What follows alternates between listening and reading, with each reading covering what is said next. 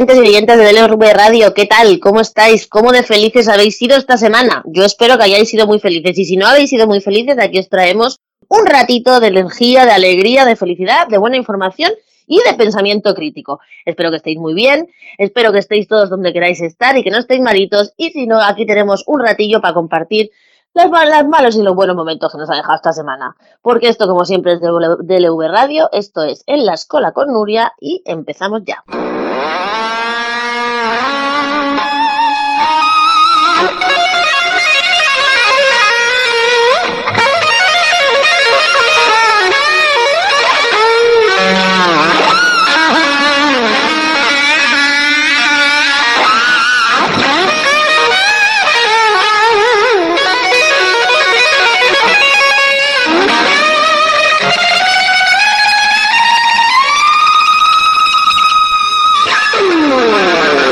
Esta semana vamos a hablar de un problema que no ha terminado, que no ha terminado y que llevamos mucho tiempo hablando de ello, que es el problema de la vivienda, de los desahucios, de las familias desahuciadas, de las ocupaciones y sobre todo de la política inexistente de vivienda que tenemos en cualquier sitio y de algún político que está haciendo auténtico populismo contra los pobres, que es, por ejemplo, el alcalde de Barcelona. Hemos visto que hace dos semanas el gobierno aprobó una moratoria a los desahucios de la gente que estaba alquilada y que no podía pagar su alquiler por un tema COVID, pero nada más. Desde que se levantó la veda de la prohibición de los desahucios de seis meses que se decretó con el estado de alarma, los desahucios, los desahucios han subido exponencialmente y han puesto otra vez de relevancia el problemón de la pobreza de las familias, de la pobreza de la gente trabajadora, de los barrios y sobre todo de la especulación de la vivienda. Para hablar de todo esto nos hemos ido a hablar con un amigo íntimo de este programa que ya hemos hablado con él en alguna ocasión, que es Luis Ros Cortés de la plataforma de afectados por la crisis de Badalona, que es una entidad que lleva trabajando con la gente, con la gente afectada por la crisis, evidentemente, desde el 2008 y que en esta pandemia ha hecho auténticos esfuerzos por paliar tanto el hambre, las colas del hambre, como los desahucios a familias. Os dejamos con la entrevista de Luis Ros Cortés de la plataforma de afectados por la crisis de Badalona. Pues esta tarde en la escuela con Nuria hemos querido eh, que nos acompañara un viejo conocido que ya estuvo aquí el año pasado cuando hubo el desahucio de unas cuantas familias en Badalona que estuvieron acampadas durante meses en la puerta de la oficina de, de vivienda municipal. Pero es que la situación en Badalona, concretamente, con el tema de los desahucios, igual que en toda España, pero especialmente en Cataluña y en Badalona, se está agravando a pasos agigantados y rapidísimos desde que se ha levantado la veda de los desahucios.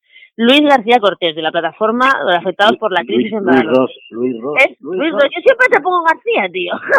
Luis, Ros, Cortés. Amigo, da igual, como hay confianza no importa. De la plataforma de afectados por la crisis de Badalona. ¿Qué tal? ¿Cómo estás? Gracias por estar en la escuela con Nuria hoy. Buenas tardes, un placer estar contigo. Hoy mismo habéis parado un desahucio. Sí, un desahucio extremadamente duro y además un poco raro, fuera de lo normal, ¿no? porque la, la, la, comitiva ha llegado, había el desastre gestionado, ejecutado por Generalitat de Cataluña, un piso perteneciente a presidente de Incasol, y, y se habían congregado allí unas entre 40 y 50 personas, manteniendo la distancia de seguridad y con sus mascarillas correspondientes, y la comitiva ha llegado, no se ha acercado, ha mantenido una distancia de 40 o 50 metros, cuando yo he intentado acercarme para intentar mediar, eh, intentar llegar a algún tipo de acuerdo, porque la, la familia el único que pedía era dos meses de tiempo para poder encontrar una habitación, eh, han puesto como, como la comitiva como loca a gritar, eran, eran eh, y no es por discriminar, eran, eran eh, tres mujeres, se han puesto a gritar y, y, no, y no había manera, me, me han echado, no había mediación ninguna y luego, pues en el acta de la suspensión del desahucio, no, no hablan de, la familia, no hablan de tiempo, no hablan de nada y solamente dicen que suspenden porque es imposible ejecutar el desahucio por el tema de una posible propagación por la gente que está allí congregada. Pero esa es la tónica, me comentabas el otro día fuera, de, fuera del micrófono, que es la tónica de los desahucios últimamente, muy violentos, con mucha policía, con mucho despliegue, no como antes, sino que se ha, hecho como mucho más duro. ¿Tú por qué crees que se está llevando a cabo los desahucios así de esta manera, justo ahora que está la gente en una situación de vulnerabilidad extrema? Bueno, yo creo que la, la, esa, esa dureza, la, la poca gente que se congrega ahora en los desahucios, bueno, también un poquito pues por el miedo a todo, miedo al posible virus, miedo, miedo a, una, posible sanción, eh, miedo a todo en general, pues hace que haya mucha menos gente y curiosamente, si es cierto, tiene razón, eh, hay una mayor eh, virulencia por parte de las comitivas que no quieren negociar ni quieren hablar nada, ¿vale? Y en, todos eh, hay, presencia policial eh, bastante, ¿no? Es decir, dos, tres, cuatro coches patrullas o incluso los arrow para proceder con violencia a la ejecución del desahucio.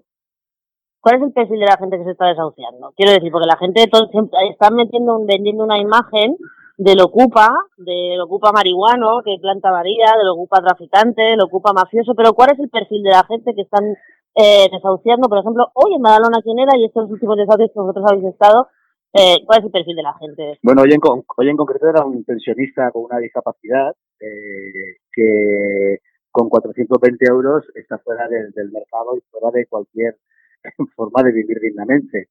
Aún así, el hombre está como loco intentando buscar una habitación para poder alojarse y, poder entregar la vivienda al Incasol, ¿no?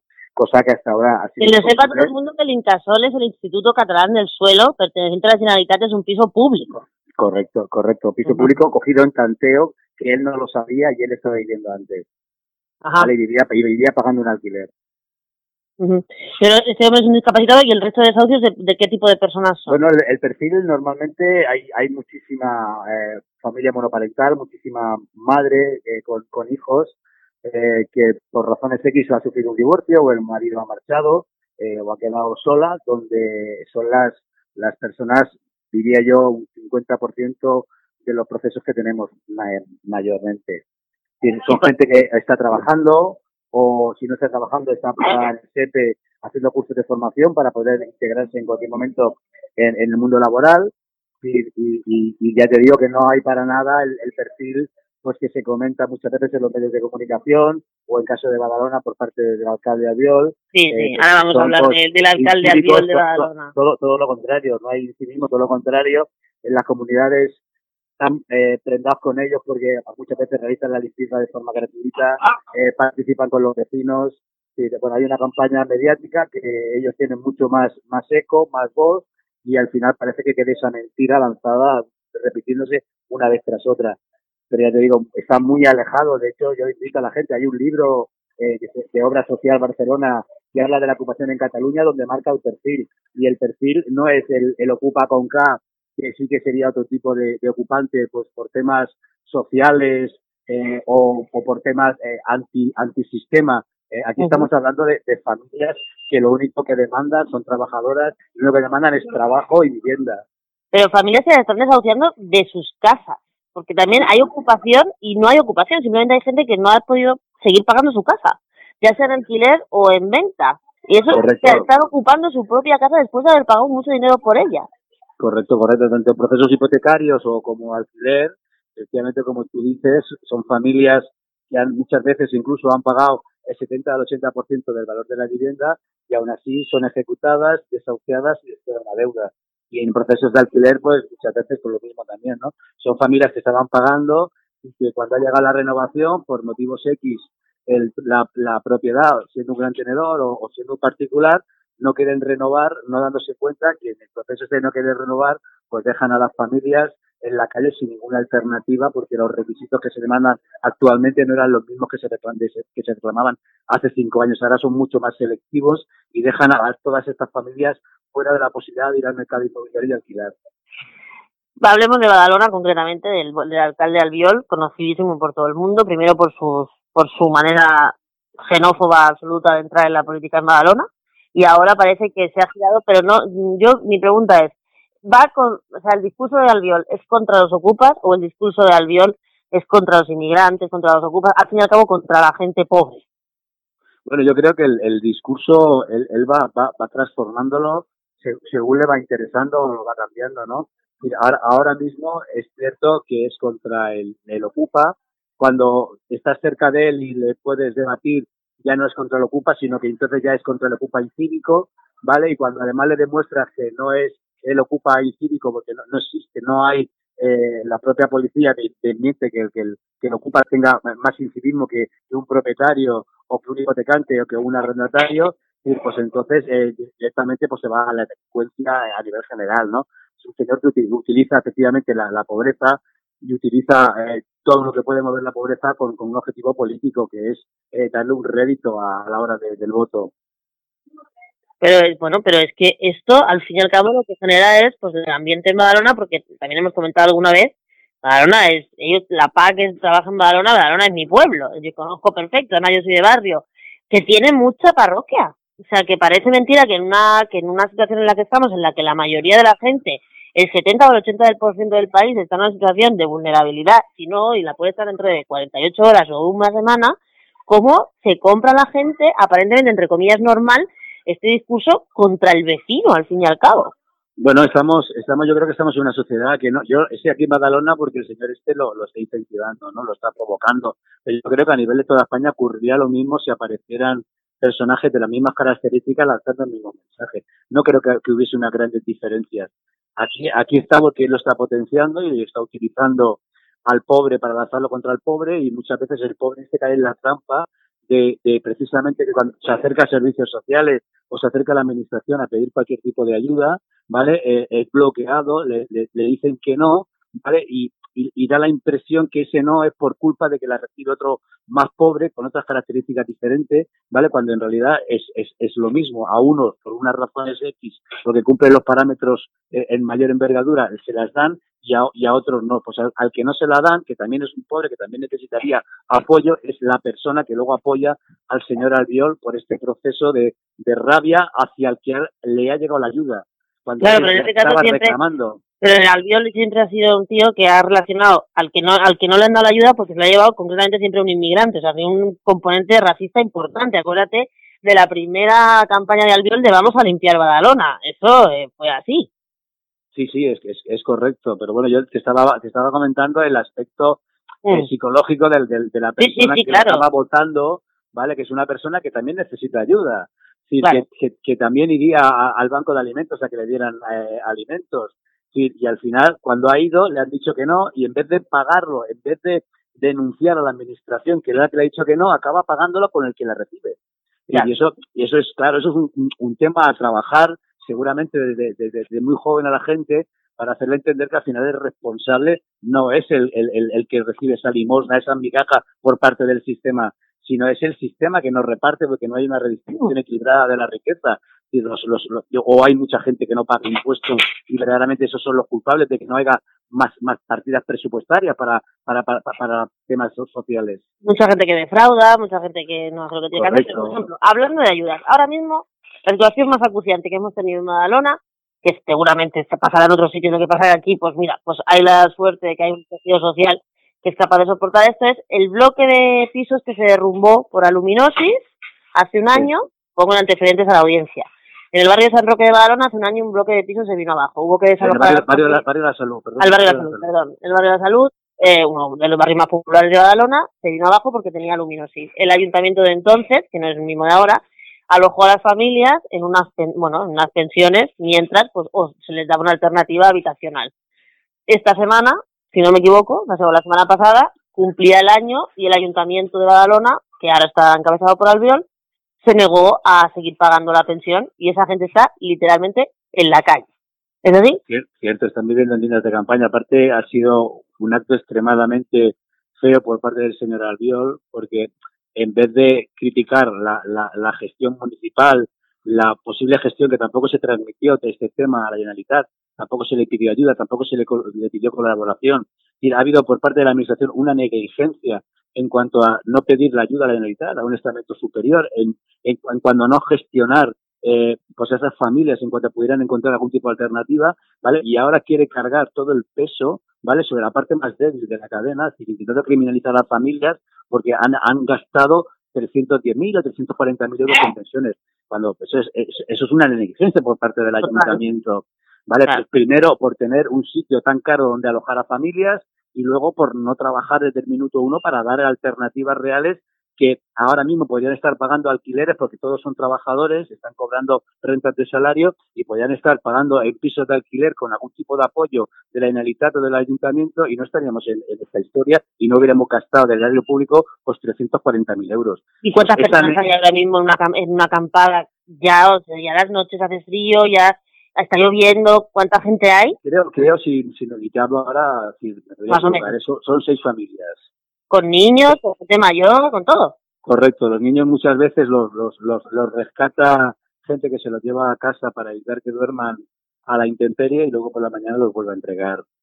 ¿Y qué dice el ayuntamiento? O sea, porque bueno, el ayuntamiento parece ser que hoy, hoy, hoy esta mañana parece ser que los quiere alojar en, un albergue en, en Tiana, pero pero no a todos y tampoco sabemos el, el tiempo, el qué circunstancias rodearán todo, si de ahí saldrá algún otro tipo de alternativa ya más más más fija. O sea, lo fácil que hubiera sido gestionar un apoyo de ayuda al alquiler, que los hay, que los hay, los haya de, de, de, oficio de la Generalitat. Bueno, de hecho, de hecho, de hecho, los ayuntamientos lo hacen, lo, claro. hacen, Nuria.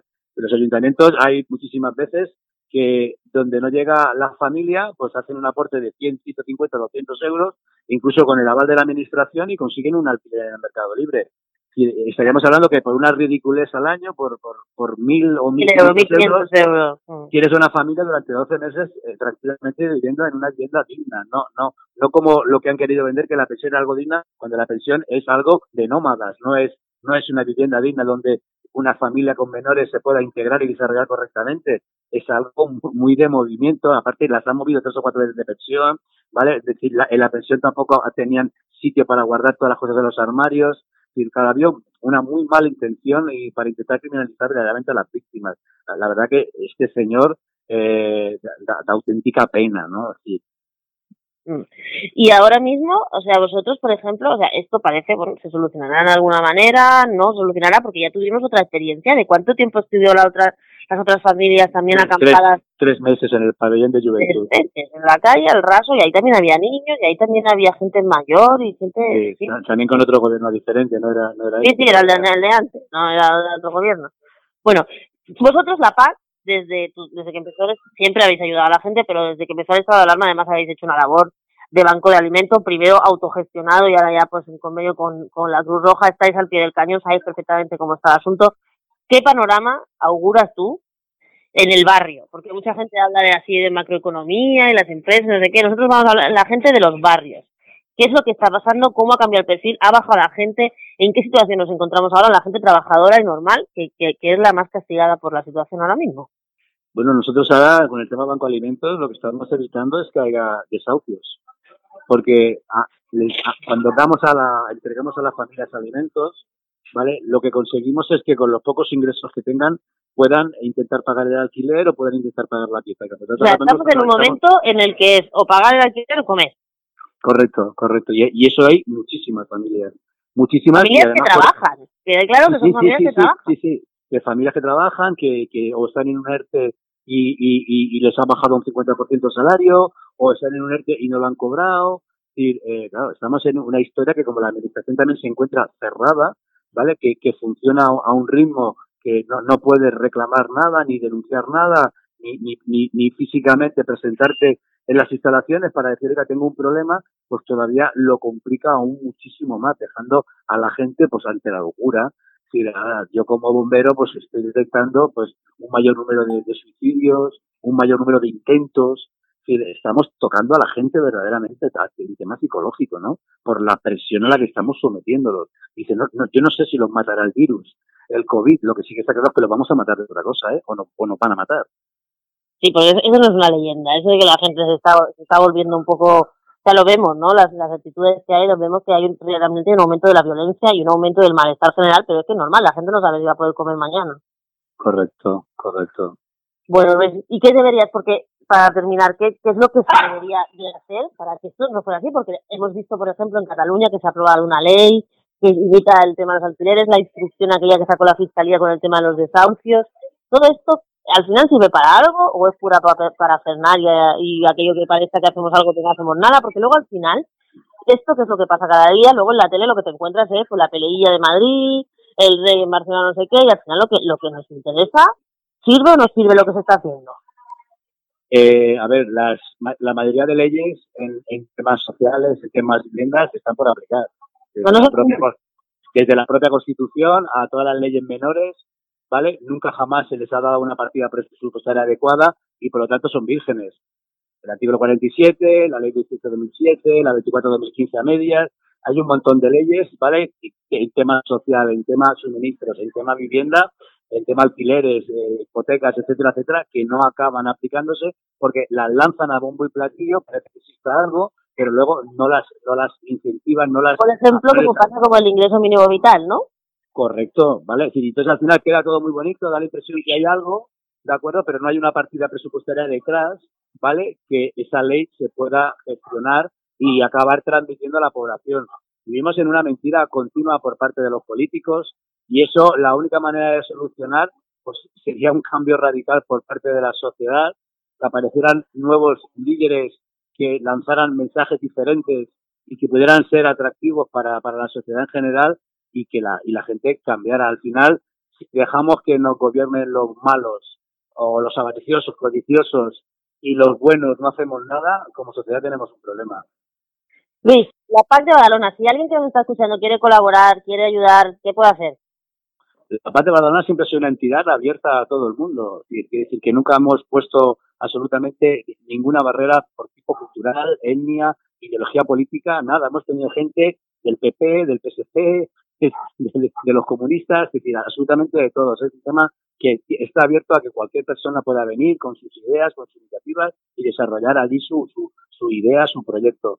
Si quieren llevar cosas, podéis llevar ropa, podéis llevar comida, podéis llevar lo que queráis. Correcto, podéis hacer donaciones de, de, Si quieren participar a, a, nivel de donaciones, pues recogemos de todo. Ahora mismo nos, nos hace falta de todo. Nos hace falta alimento, nos hace falta ropa, nos hace falta de todo. Cualquier cosa que cualquier eh, eh, ciudadano vecino de Badalona o Santa Coloma o cercanía eh, no utilice, pues ah, siempre hay alguien, ¿de acuerdo?, que, que, le, que le hace un gran favor eh, y una gran necesidad, una silla de rueda, una cama articulada, lo que cosas, sea. muebles. un carrito de un niño, lo que lo sea. Que sea un carro de la plaza, cualquier cosa que no se utilice, bienvenido porque hay alguien ahí detrás que no tiene recursos económicos para comprarlo. Esto está en la calle Montaña número 22 de Badalona, ¿verdad? No, en la calle Montaña ah, número 17 de Badalona. Esto 17 de Badalona, en barrio, barrio, barrio de Fiá, es un, un, bajos y estaremos encantados de, de ¿Un teléfono? Eh, sí, mira, te doy los teléfonos, el 699 18 57 y el 606 64 6507. Muchas gracias, lo pondremos en la reseña. Luis Ross Cortés, de la plataforma de afectados por la crisis de Badalona. Ah. Muchísimas gracias por darnos la visión de que están padeciendo muchísimas familias y que por desgracia los medios de comunicación de este país han decidido silenciar y, y que no se que no la gente al loro, pero bueno, menos mal que hay gente como tú que trabaja todos los días con la gente de La Paz. Y gente, y gente como tú que lo puedes transmitir.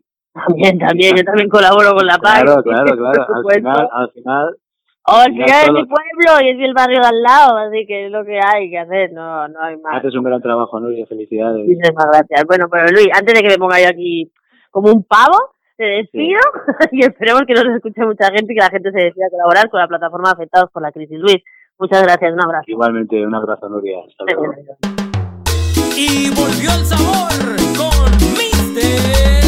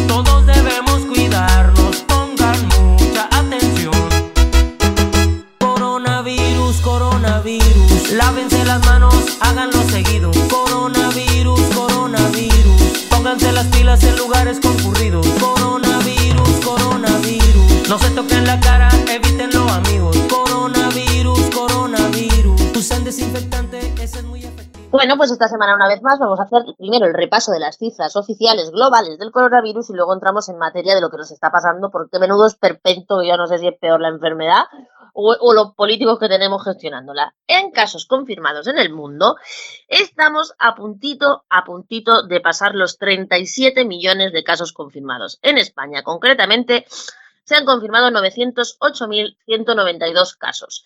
En el día de, hoy se han confirmado 360.685 casos en todo el mundo, en España 12.788. Recuperados en el mundo hay 25.600.000 eh, personas, en España 150.376 y como decíamos la semana pasada y adelantábamos tristemente, esta semana ya hemos pasado la barrera del millón de fallecidos y estamos en 1.068.040 personas fallecidas en el mundo por coronavirus. Eh, como siempre, los países que están en cabeza pues siguen siendo Estados Unidos eh, y ahí van en Europa una segunda ola que ya está absolutamente esparcida por todos lados. Esta semana hemos tenido conocimiento de que ha habido un récord de contagios diarios en Europa del COVID-19. En Francia se han registrado casi 18.800 nuevos casos en las últimas 24 horas las ciudades de Lyon, Lille, Grenoble y Saint-Étienne entrarán en máxima alerta este sábado, sumándose a París y a Marsella. Las autoridades temen que el virus esté circulando demasiado rápido e insisten en la necesidad de respetar las distancias de seguridad. Por otra parte, en Alemania han informado de su mayor aumento diario de infecciones desde el mes de abril, más de 4.000 con Berlín como gran foco. Un salto preocupante, según el ministro de Sanidad, Jens Sapp, que ha pedido no tirar por la borda todos los buenos resultados obtenidos hasta ahora, que hacen de Alemania uno de los países europeos con mayor éxito con la lucha contra la pandemia. Tenemos que recordar, por ejemplo, en Alemania que ellos están tomando medidas en Berlín cuando tienen una tasa de contagio de 50 cada 100.000. Si lo comparamos con Madrid, que está por encima de los 1.000 cada 100.000, nos explicamos por qué en España estamos como estamos. Eh, Madrid, como digo, eh, se ha notificado más en España se han notificado más de 12.400 nuevos contagios y el Tribunal de Superior de Justicia de Madrid encima ha echado más leña al fuego y, como todos sabéis, anuló las medidas tomadas por el Ministerio de Sanidad, que ayer se vio obligado, junto con el resto del gobierno, a declarar el estado de alarma en Madrid y a volver a poner las medidas que ya estaban interpuestas. Eh, pero, como digo, hay en otros países de Europa que también están fatal. Varios países del este de Europa también anuncian grandes aumentos de infectados. Rusia ha sobrepasado los 11.000 este jueves, un nivel similar al pico de mayo y el gobierno por el momento no planea mayores restricciones. En Polonia, desde este sábado, el uso de mascarillas en espacios públicos será obligatorio en todo el país tras llegar a 4.300 casos en un día. Y en la República Checa se ha anunciado la clausura de instalaciones deportivas cerradas y espacios culturales durante dos semanas a partir del próximo lunes. A esto también se suma Italia, que también ha tomado ya medidas de llevar mascarilla en la calle y de cerrar restaurantes y, perdón, y gimnasios. Como vemos, está la cosa fatal. Además, esta semana lo que hemos visto también, al, bueno, a finales de la semana pasada, es que un grupo de numerosísimos, eh, numerosísimos eh, científicos y médicos y han pedido, por favor, a las autoridades sanitarias que se pusieran de acuerdo bajo el lema de ustedes gobiernan, pero no saben lo que hacer con la enfermedad a 17, 177.000 profesionales sanitarios y 55 sociedades científicas participan en el primer, que participaron en el primer Congreso Nacional de COVID, del que salió un manifiesto a favor de la respuesta coordinada y equitativa basada en la evidencia científica. Esto en España. En él, en ese manifiesto, se recoge la necesidad de que exista un protocolo nacional basado en la mejor evidencia científica donde se recojan medidas de prevención de contagios, el manejo de pacientes infectados, como deben ser los rastreos de los contactos y la gestión sociosanitaria y además donde se establezcan criterios comunes de actuación e indicadores comunes de evaluación. Bueno, si a esto vemos cómo se ha tomado el rollo en Madrid, vemos que la política va por un lado y la ciencia va por otra. Otra de las cosas que ha pasado esta semana fue el sí pero no, el sí pero no del ocio nocturno en Cataluña. A principios de semana, bueno, la semana pasada, los representantes del ocio nocturno en Cataluña se plantaron literalmente en una acampada en la Plaza San Jaume de Barcelona entre el ayuntamiento y la Generalitat, pidiendo un plan de rescate o que se sentaran con ellos a negociar para hacer un plan de apertura segura del ocio nocturno. A mediados de semana les dijeron que sí, pero el jueves por la noche se echaron, para atrás a la porque la sociedad de médicos se pusieron las manos en la cabeza y no lo veían claro. Total, que al final ayer hubo una manifestación en Barcelona de la gente del ocio nocturno porque la Generalitat, donde dije, digo, digo, Diego, a todo esto, como podemos seguir viendo, eh, se siguen tomando medidas, se han alargado los ERTES y se sigue intentando paliar una situación que al final, al final, eh, pues sí, vosotros sabéis que mi opinión es que las administraciones públicas tienen la, máxima responsabilidad en esto, pero las cosas que vimos, por ejemplo, ayer en la Comunidad de Madrid, de gente queriendo irse por narices, oigan, madrileños y madrileñas, a los desde, que desde aquí queremos mucho. No se trata de no, de no irse porque no se lo prohíban, se trata de que os estéis en vuestra casa porque sois un foco de infección. ¿Eh? Comunidades autónomas de alrededor vuestro, también gobernadas por el Partido Popular, como Castilla y León, o desde más lejos, como el Partido Popular en Andalucía, le pidieron a Ayuso, por favor, que le dijera a los madrileños que no fueran. Madrileños y madrileñas, dejar de hacer el ridículo, dejar de quedar fatal, estaros en vuestra casa, que todo esto pasará y todos podremos volver a ir de vacaciones. Los que no podrán ir de vacaciones son los que fallezcan por COVID-19. Así que un poquito de responsabilidad para todos, paciencia y mucho ánimo.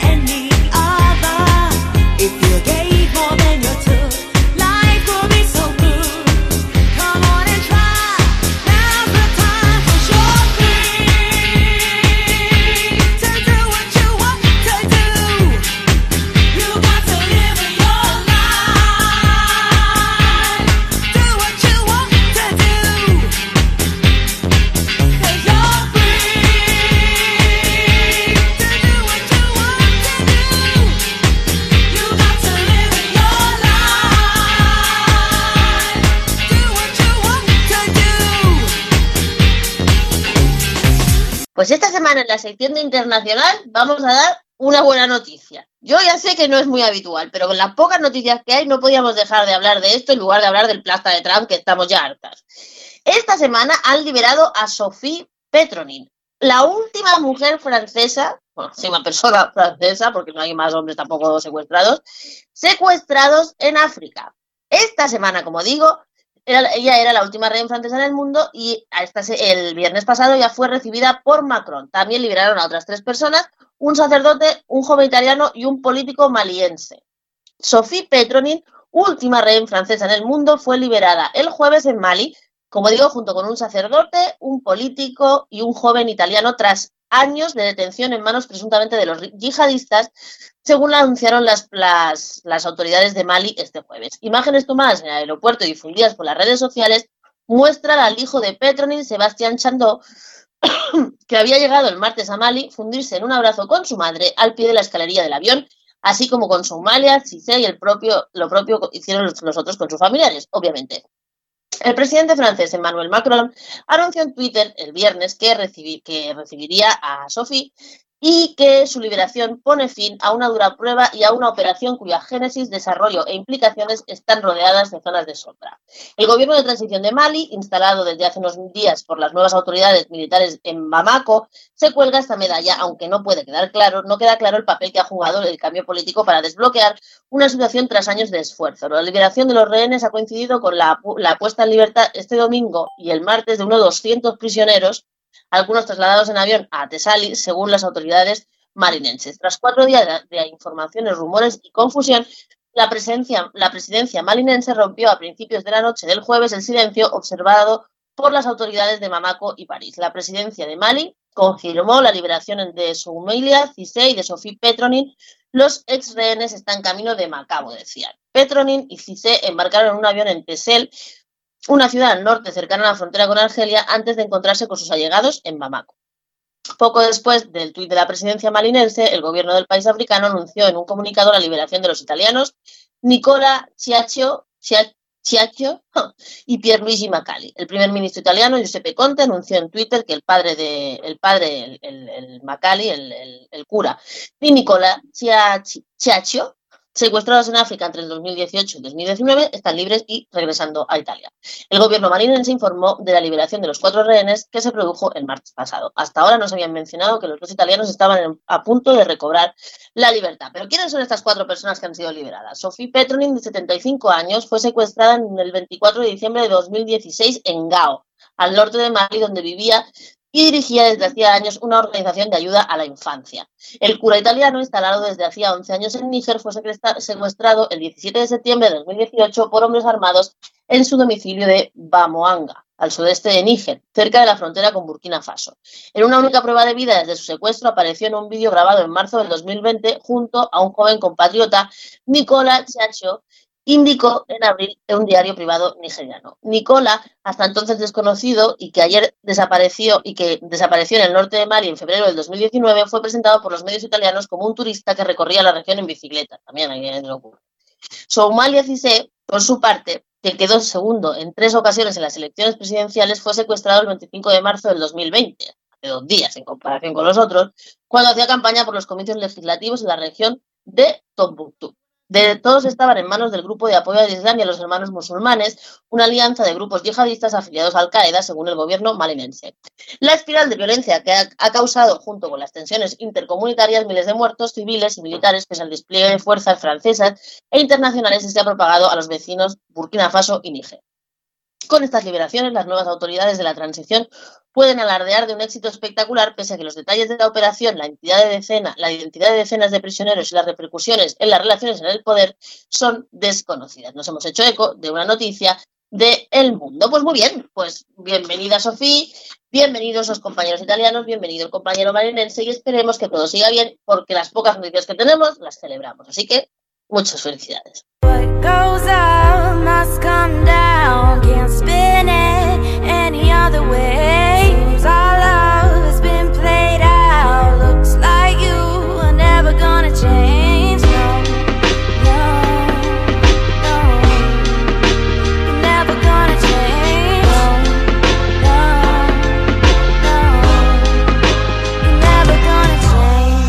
Muerte de Superman hay quien no supera vivir desprotegido. Y ahora pronto la luz verá un plan que derrumbará todo lo establecido. Son criminales que están cautivos Amanda Waller los ha reunido Muchos bandidos junto a asesinos que ahora persiguen un objetivo. La seguridad del mundo se ve amenazada Y la humanidad corriente no puede hacer nada. Situaciones desesperadas requieren medidas desesperadas. Por eso la iniciativa ha sido aprobada Y por el oficial Rick que es comandada. Bajo su mandato no pasará nada Es el líder de la manada locada y descerebrada. Acaba con todo villano vil Que ataque que le busque destruir. Katana protege sin duda y si su espada rebana traerá tu fin. La furia oriental será fundamental porque si la máscara se enfunda letal Es la fuerza que imbuye en su filo mortal y cuando te atraviese tu nilo verás. Un hilo unirá cada corazón. Les prometieron salir de la prisión y todos son amenazados. Un chip colocado en su cuello creará una explosión. Así que toman partida en la misión Se juegan la vida más no hay otra opción. Esta es su salida y es su salvación. Son locos suicidas en un escuadrón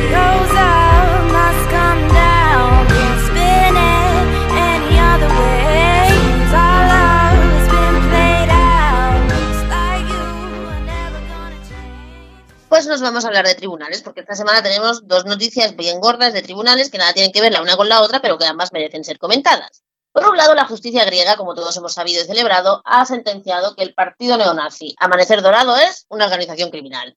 No es que no lo supiéramos antes, pero bueno, ahora ya tenemos una sentencia que lo dice. Nicaolos, Mijaloliakos y otros seis líderes del partido han sido declarados culpables de dirección de banda criminal. La resolución también condena a otras 18 personas por pertenencia a organización criminal. Como decimos, el Tribunal de Apelaciones de Atenas ha declarado que la cúpula de Amanecer Dorado, culpable, que es culpable de dirigir una organización criminal, entre otras, de haber ordenado el, eh, el asesinato de Pablos Fisias, que era un cantante antifascista que se lo cargó uno de los de eh, asesinado en 2013 por un militante de Amanecer Dorado. Eh, el juicio, que se ha alargado durante más de cuatro años, continuará para el resto de los 43 acosados y confirma el destierro de amanecer dorado de la política griega. La organización abandonó las instituciones nacionales en los pasados comicios, cuando no alcanzó un porcentaje de votos significativos para obtener representación en el Parlamento griego. Todo esto después de haber sido en 2012 la tercera fuerza política más votada en Grecia. Miles de personas se manifestaron el día que salió la sentencia ante el Tribunal de Apelaciones en espera del veredicto y los manifestantes acudieron a los aldaños del tribunal desde primera hora de la mañana, donde han colocado varios altavoces para reproducir las canciones del mal logrado Pablo Fisias, como decimos, asesinado en 2013. Por la céntrica avenida Alexandra se han acumulado las pancartas con mensajes como no son inocentes, el fascismo no es una opinión, es un crimen, y Paul está vivo. Todos los grandes partidos políticos se encuentran presentes para condenar el fascismo, incluido una representación del gobierno, el conservador Nueva Democracia y los líderes del principal partido de la oposición, aquel, no sé si os acordáis, de un tal Siriza, una amplia zona del centro había sido cerrada al tráfico como medida preventiva hasta que se disolvieran las protestas. Desde Amnistía Internacional, por ejemplo, han asegurado que sus observadores fueron testigos de un uso indiscriminado del gas lacrimógeno por parte de los antidisturbios contra los manifestantes. La organización también ha comunicado que espera que el veredicto sea un punto de inflexión y sirva para dejar claro que los partidos políticos de Europa que la actividad criminal, violenta y racista no quedará impune. Esto en Grecia, decisión que celebramos, y vamos a, ilustrar con aquel famoso refrán del refranero español, que es muy sabio, que dice que cuando veas las barbas de tu vecino cortar, pongan las tuyas a remojar. Lo decimos por la cantidad de partidos ultraderechistas, fascistas, neonazis que hay por toda Europa, incluida España. Y en España nos ha pasado otra. Esta semana hemos sufrido un terremoto político en el momento en el que el juez del caso Dina acusaba a Pablo Iglesias de inventarse una conspiración para presentarse como víctima. El caso Dina es aquel del que hablamos aquí, en el que desapareció el móvil de una colaboradora de Pablo Iglesias, que estos borraron y que luego le devolvieron borrado para protegerla. No que lo digo yo, es que lo dijo Pablo Iglesias en la tele, que se lo devolvió para protegerla, porque la chiquilla debe, debe ser tonta, seguro, y entonces pues no sabe lo que tiene que hacer. A lo largo de 73 páginas de exposición razonada, el juez Manuel García Castellón carga con dureza contra el vicepresidente Pablo Iglesias, al que sitúa detrás de una campaña, abro comillas, falsaria, orquestada supuestamente por Podemos para presentarse de forma torticera en el caso de Ina como víctima de las placas del Estado. El juez habla de ardid simulado ante el tribunal, denuncia falsa o simulación de, de delito en referencia a Pablo Iglesias y de uso torticero del proceso penal y temerario desprecio hacia la verdad en el caso de algunos de sus colaboradores. El juez señala en su escrito que Pablo Iglesias había visto la tarjeta de Dina Bunsen, conocía que la publicación era un resultado de una filtración y que las imágenes publicadas habían sido previamente enviadas por la señora Bunsen, por Dina, a terceras personas. Convencido de que Iglesias ha tratado de engañar a la justicia, el magistrado de la Audiencia Nacional le atribuye cuatro posibles delitos en unas intrincadas pesquisas que arrancaron como piezas separadas del caso Villarejo. Eh, al principio parecía, parecía que García Castellón aprecia coincidencias exactas entre el material presuntamente sustraído y lo publicado después en varios medios como OK Diario.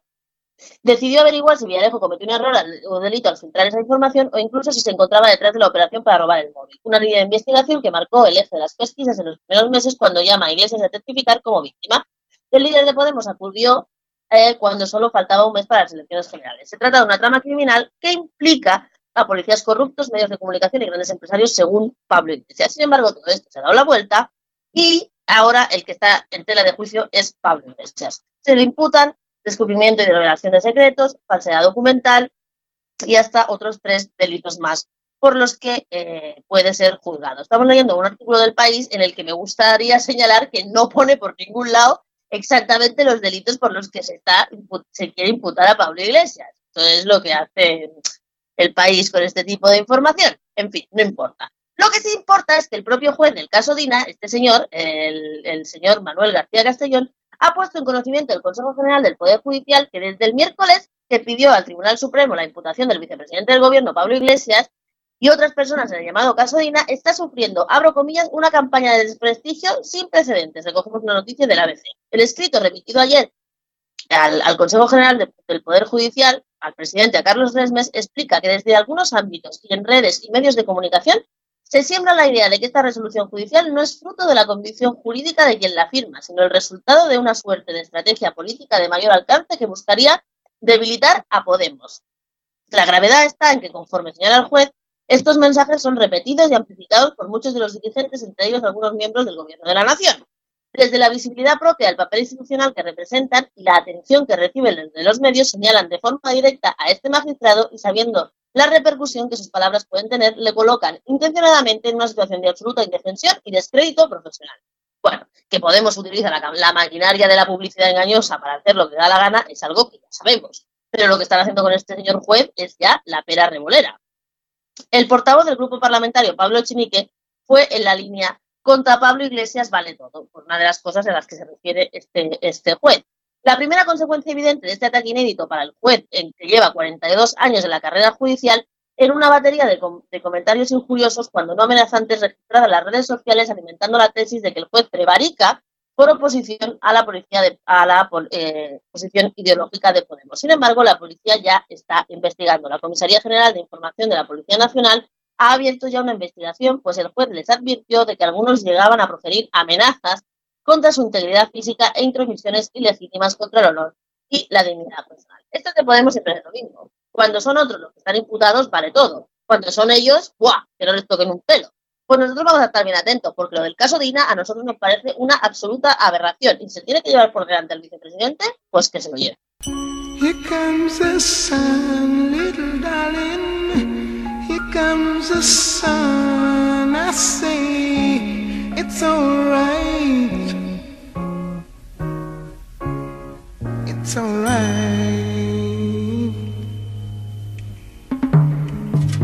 Here comes the sun, little darling. Here comes the sun. I say it's alright.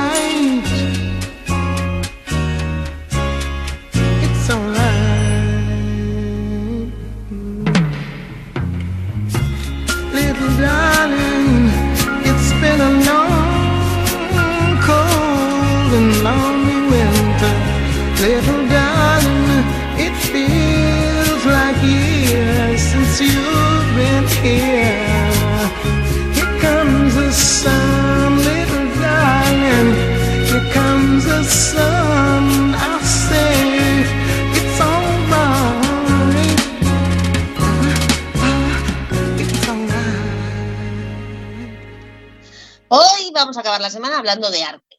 De arte que durante mucho tiempo ha sido silenciado, pero que por fin alguien nos empieza a hacer caso, y es que el Museo del Prado ha inaugurado la exposición Invitadas e y Humilladas, la exposición más importante del año que retrata las vergüenzas del patriarcado y del Museo del Prado. El museo explora la misoginia impregnada en el arte a través de la muerta, de la muerta, no, perdón, de la muestra, que entona un mea culpa que propone una nueva forma de visitar las pinacotecas que tras siglos de discriminación esta vez tenga en cuenta a las mujeres. Estamos recogiendo una crónica del diario Punto es. Es una autocrítica hacia el museo y hacia la propia historia del arte, porque el papel del que somos herederos es uno muy manipulador que deshizo muchos capítulos que nunca vamos a recuperar del todo. El de las mujeres es uno de ellos, explica el diario.es Carlos. Navarro, experto en pintura del siglo XIX y comisario de la muestra que se podrá visitar en el Museo del Prado hasta marzo del 2021. Sí, mamá, que le pongan tiempo porque para ir al Prado ahora está como complicado.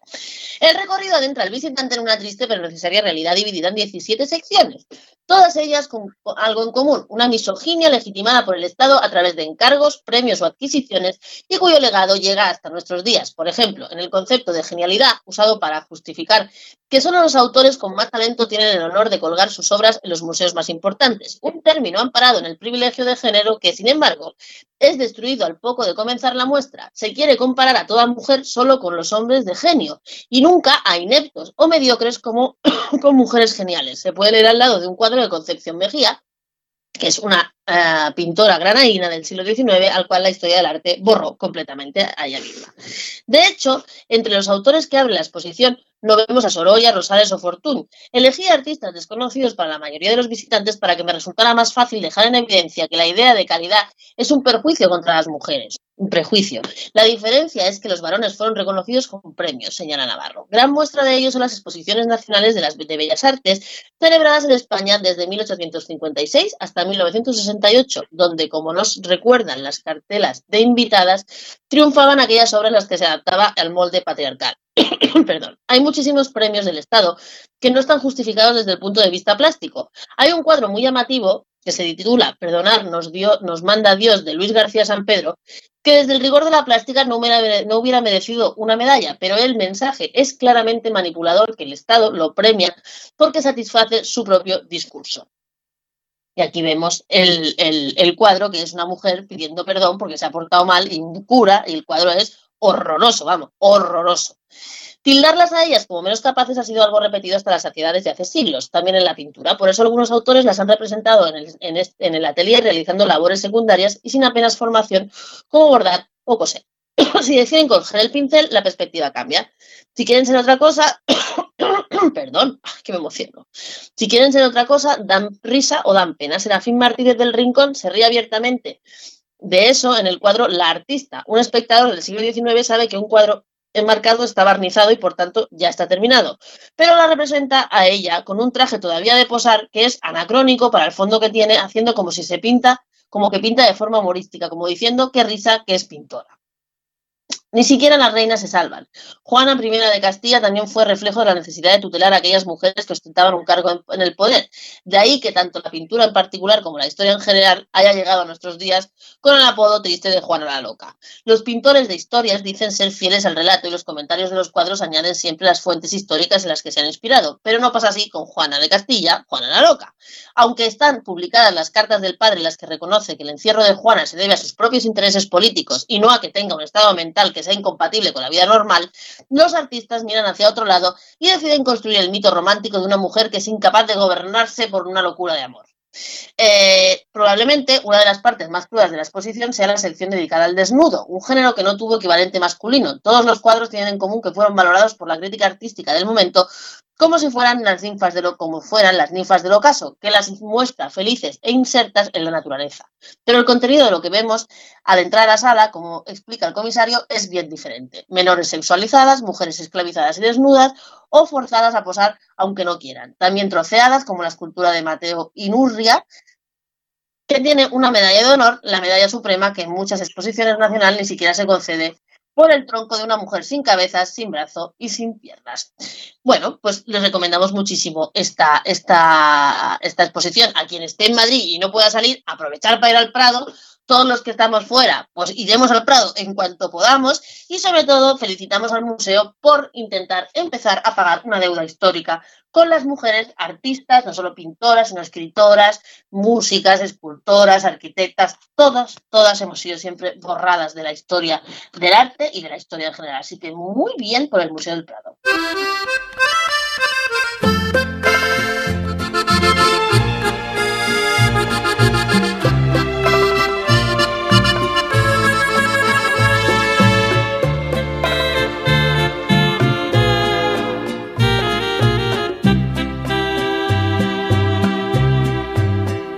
Rata inmunda, animal rastrero, escoria de la vida, adefesio mal hecho.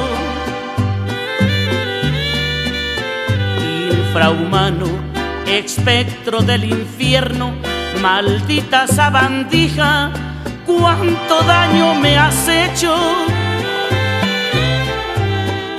Pues el rata de esta semana es uno de los ratas más gordos del año. Se va para el doctor Roberto Balbuena, un capullo, porque no tiene otro nombre que más que capullo, que dijo que para que una mujer, un hombre le practique sexo oral, tenía que hacerse lavados vaginales con listerine para que huela muy limpio y perfumado. Señor Balbuena, ¿se puede ir usted yendo a la mierda con todos los litros de listerine que se quiera meter. ¿Por qué no se mete usted listerine en la punta del pene? A ver qué le parece. Cacho de pedazo de inútil. Así que, señor Roberto Balbuena, y su maravillosa idea del listerine, ¿sabe dónde se puede meter el listerine? Bueno, pues donde se puede meter también el rata que le manda. Alimaña, culebra ponzoñosa, desecho de la vida, te odio y te desprecio rata de dos patas, te estoy hablando a ti, porque un bicho rastrero, aún siendo el más maldito, comparado contigo, se queda muy chiquito. Maldita sanguijuela, maldita cucaracha. Pues hasta aquí hemos llegado en el programa de esta semana. Esperemos que os haya gustado mucho, como siempre lo hemos hecho con todo el cariño y con todo el amor. Intentando que conozcáis la realidad de las cosas y que cultivéis vuestro espíritu crítico, porque eso es lo único que nos va a mantener vivos y vivas en este mundo de locos que nos ha tocado. Toda la semana vamos a estar en la página web de leuradio.org, donde nada más entrar podéis pinchar al play y ahí estamos 24 horas al día en emisión continua. En Spotify, en Ivo's, en las redes sociales de DLV Radio, en el Twitter de Nuevo Inglés y en el Facebook de la escuela. Tenemos un montón de programación ya esta semana ha vuelto el, debate de los jóvenes, la política colombiana, Arras, el informativo diario de cada día y supongo que prontísimo tendremos una nueva entrega del el programa que más os gusta, que es el del desguace cuántico. Estamos flipados y encantados de la vida. Como siempre os recordamos que os suscribáis a nuestro canal de YouTube. Nuestro canal de YouTube está ahí para que no os perdáis ninguno de los directos que hacemos con imagen. Ya sabéis que somos una radio muy moderna, que tenemos también tele. Y también que os suscribáis a nuestra, a nuestra página web, que entréis, que siempre vamos colgando cosas nuevas, aunque no sea por el, el que no sea en directo, siempre estamos colgando nuevas noticias. Sobre todo también daros las gracias por el seguimiento que hacéis de nuestros datos del COVID-19, que nos han otorgado una estrellita en Google como fuente fidedigna de información. Pues nada más, nos vemos durante toda la semana en lvradio.org y en todos los sitios donde queráis. Un beso muy fuerte, cuidaros mucho y hasta la semana que viene. Alimaña, culebra ponzoñosa, desecho de la vida te odio y te desprecio. Rata de dos patas, te estoy hablando a ti. Porque un bicho rastrero, aun siendo el más maldito, comparado contigo, se queda muy chiquito.